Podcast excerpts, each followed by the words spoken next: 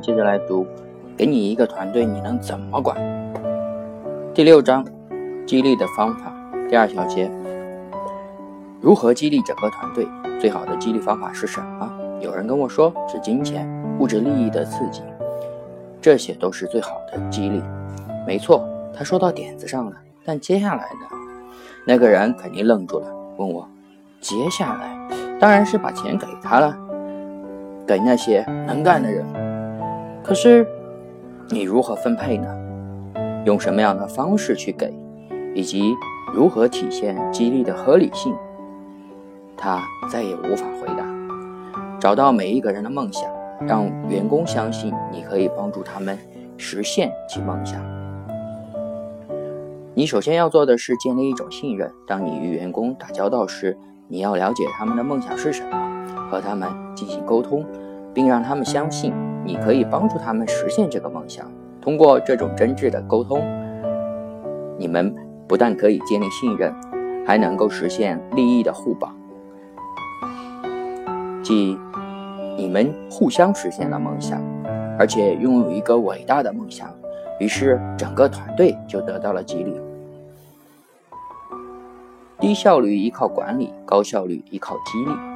在团队管理中，越来越多的管理者注意到心灵沟通的重要性，这时候就会派生出很多刺激和奖励机制，以此来达到管理团队的目的。现在基本上每家公司都有很多的激励和奖励员工的政策，但产生的效果并不都是积极正面的，有的时候会适得其反。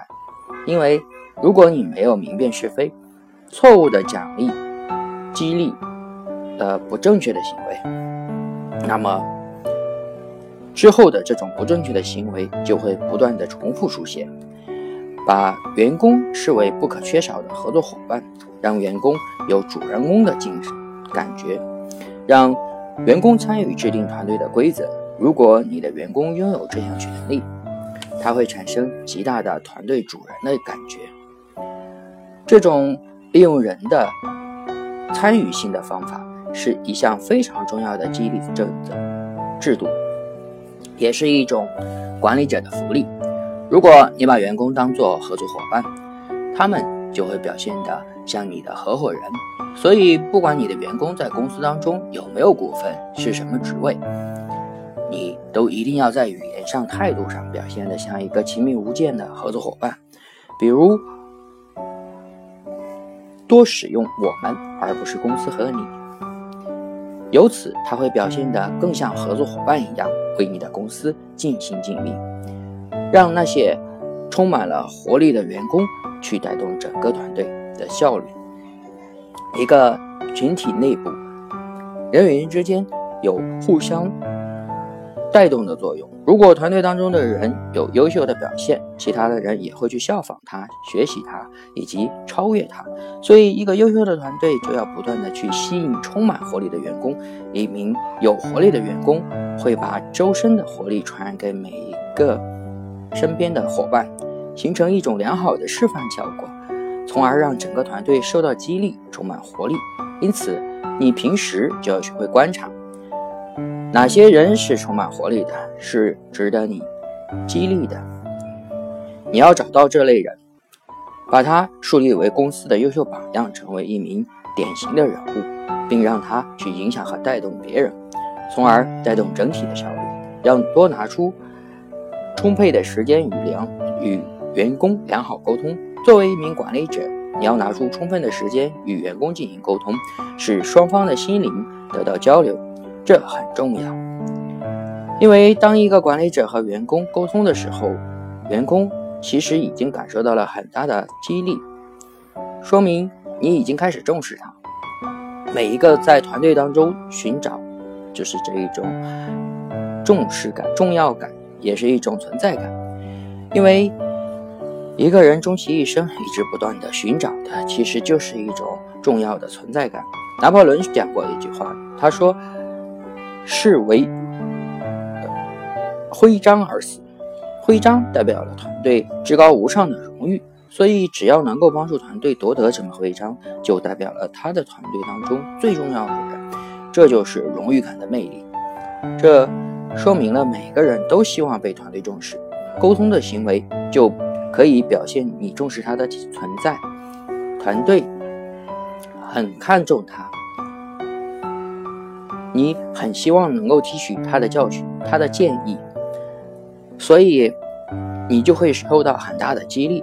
同时，在沟通的过程当中，你也会有自己的收获，比如会发现很多问题，你会到他最近工作当中，你会找到他工作。最近工作当中哪些失误，原因是什么，并让他得到及时的解决。而且沟通，通过沟通，我们还可以使员工能够站到更加全局和客观的角度，从长远的发展角度看问题，帮助员工积极发展，进而对团队产生积极的影响。制定一套激励人心的团队制度。一个伟大的团队要把事情做大，将事业推向无穷的高度，就必须在激励的方面形成一套行之有效的制度，实现激励管理的科学化和规范化。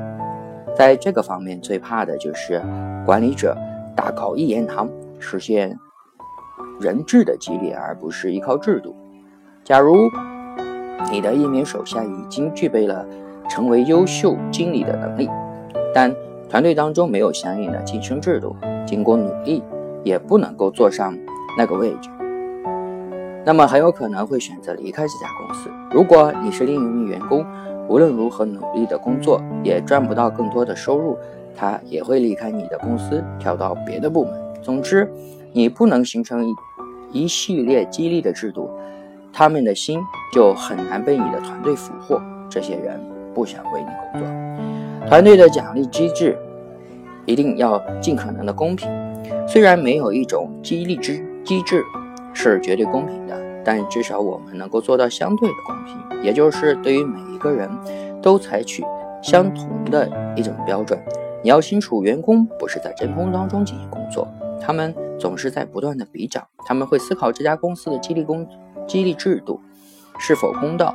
是否对他们有歧视？员工不是傻瓜。如果你觉得他们是那种容易满足或者被忙碌的工作塞满时间，没有精力去判断你的激励制度的人，那就特大错特错。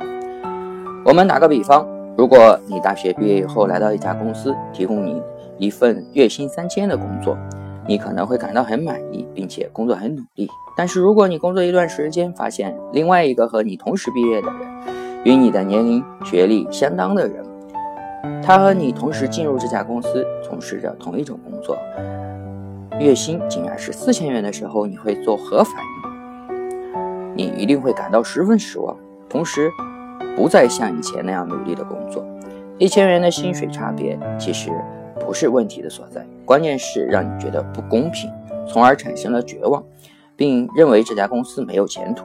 所以，管理者在设计团队薪酬的时候，公平的原则十分重要。想要激励员工工作热情，你就必须是让就你就必须就员工的经验、能力、努力程度等进行公平客观的评价。绝不容许出现特权员工。激励的六个基本原则：一、对员工的激励，你要认识到一个基础，它必须是每个人都有能力争取到，而不是遥不可及或者只有少数人可以得到。